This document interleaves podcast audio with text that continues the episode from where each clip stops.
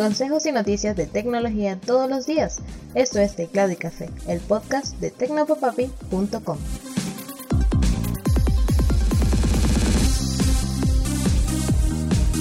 Hola, un saludote, soy Alexis López Abreu y esto es Teclado y Café, el podcast de tecnopapapi.com. Espero que estés teniendo un excelente día. Y nos vamos un ratito a China porque 200 drones cayeron después de una falla. No se sabe a qué se debe, aparentemente un error operativo.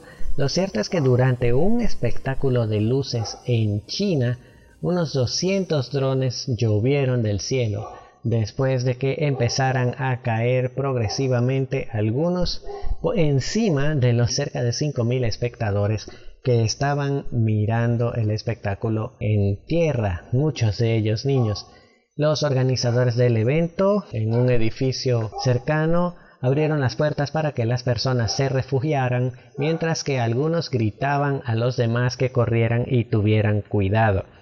Algo debe doler después de todo que uno de estos drones le caiga a cualquiera en la cabeza o le golpee los dedos o la cara con estas aspas. Algunos expertos dicen esto que se trató de un error operativo, dicen que estos espectáculos son programados con antelación por cuestiones de seguridad pero siempre existe la posibilidad de que estos pilotos profesionales cometan algún error que terminen haciendo que el espectáculo se arruine. No es la primera vez que pasa, de hecho en 1998 en Hong Kong también hubo un incidente similar en el que unos 40 drones, si no recuerdo mal, eh, cayeron sobre la multitud que observaba el espectáculo, aunque hubo daños materiales, hubo por encima de los 100 mil dólares en daños materiales, tampoco hubo heridos. Lo cierto es que a medida que estos espectáculos se van haciendo más comunes y que la gente va intentando poner más y más drones en espectáculos de luz en el cielo, este tipo de cosas lamentablemente están más propensas a pasar. Y seguimos hablando de caídas y desconexiones, pero esta vez no fue un dron, fue Facebook.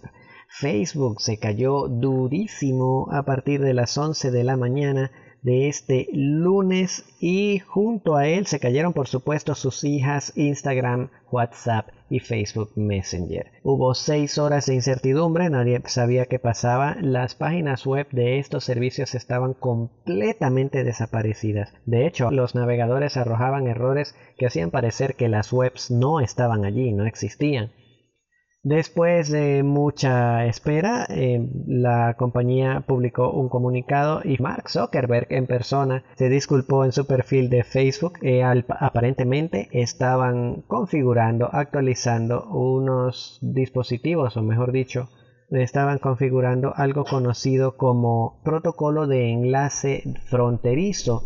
Son estos protocolos que utilizan grandes empresas para distribuir el tráfico que entra y sale desde todo el mundo por medio de Internet. Mientras actualizaban uno de estos protocolos, algo salió mal y se borraron absolutamente todos los nombres de dominio, todas las direcciones que daban a Facebook, Instagram y WhatsApp y Facebook Messenger, es decir, que cualquier tipo de tráfico que se dirigiera a sus servidores en cualquiera de estos servicios simplemente no encontraba nada y se perdía.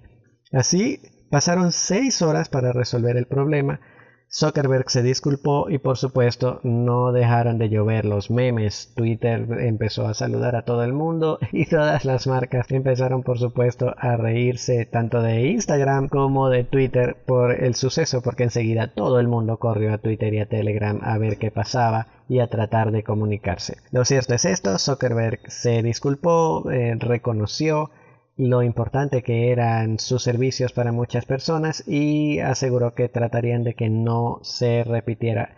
También la gente se burló de Zuckerberg, por supuesto, algunos le mandaron abrazos, otros les dijeron que por favor no volviera a pasar y que esto, todo esto, pero lamentablemente son cosas que pasan.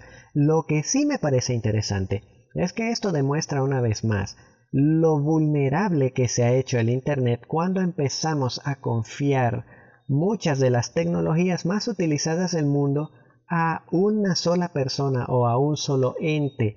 Ya se ha demostrado varias veces. Hace poco Cloudflare se cayó, una de las proveedoras de contenido distribuido más grandes de Internet. que distribuye contenido para muchos medios y compañías famosas, entre ellos medios eh, importantísimos de Europa y Estados Unidos, y que cuando falló todos estos sitios web se vinieron abajo. Ahora pasa con Facebook, se cae uno de sus dispositivos o lo configuran mal, se borra la configuración y todo el mundo queda absolutamente desconectado. Creo que tanto usuarios como organizaciones y gobiernos tenemos que empezar a encontrar la manera de descentralizar nuestra información y no confiar tanto de nuestro día a día y de nuestras comunicaciones a un solo ente. Sobre todo, mi gente, si hablamos de Facebook, que ha demostrado no ser precisamente la más responsable con el trato de nuestra información. Y seguimos hablando de Facebook y de WhatsApp, pero en este caso no es nada realmente malo. Estamos hablando de una nueva función que WhatsApp prepara, un reproductor global para las notas de voz, con el que intentan competir contra Telegram. ¿Qué es un reproductor global? Bueno, si utilizas Telegram te habrás dado cuenta que cuando empiezas a reproducir una nota de voz o cualquier tipo de audio dentro de este cliente de mensajería, puedes minimizar el cliente, puedes cambiarte de aplicación y el audio sigue sonando. En WhatsApp no pasa esto, las notas de voz o audios que estás escuchando se interrumpen apenas sales del chat. Debes tener el chat abierto para que estos audios puedan funcionar. Ahora WhatsApp, de acuerdo con WA Beta Info, está probando un nuevo reproductor y la posibilidad de que este reproductor te permita hacer sonar tus notas de voz incluso cuando estás cambiándote de aplicación. Esto sería una verdadera ventaja, sobre todo si trabajas con WhatsApp y tienes que estar pendiente de clientes, de grupos de trabajo, de cualquier cosa. No tienes que estar perdiendo tiempo sujeto, anclado a una nota de voz con la velocidad al doble para poder salir de esto rápido y dedicarte a otra cosa.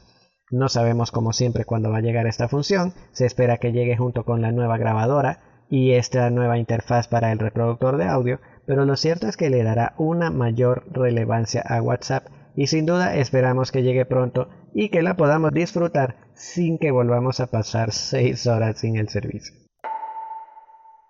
Y pasamos a hablar de YouTube porque están considerando, o de hecho ya lo anunciaron por lo menos en Canadá, que permitirán a los usuarios de YouTube Music gratuito escuchar su música favorita con el teléfono bloqueado. Esta es una de las características más molestas de las cuentas gratuitas de YouTube Music y por supuesto han hecho que las personas corran a otros servicios como Spotify o Deezer que sí cuentan con reproducción en segundo plano con la pantalla apagada completamente gratuita.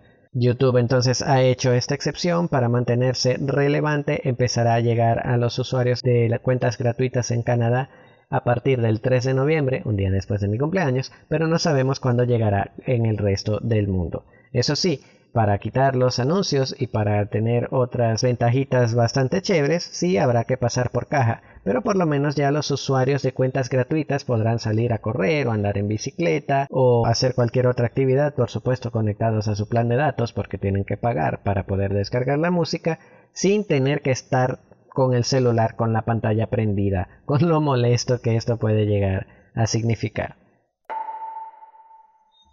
Y una nota rápida y un poquito triste, si habrás notado el día de ayer no salió episodio porque lamentablemente entre la cantidad de cosas que pasan en mi país y en mi región con los servicios públicos, ahora tengo que agregar que mi proveedor de internet CanTV, la empresa estatal de, Internet y el proveedor más grande de Venezuela, ha empezado a presentar fallas. Tengo desde el fin de semana pasado con intermitencias, la conexión va y viene, va y viene, va y viene a una velocidad tan rápida que es molesto, no te permite hacer absolutamente nada.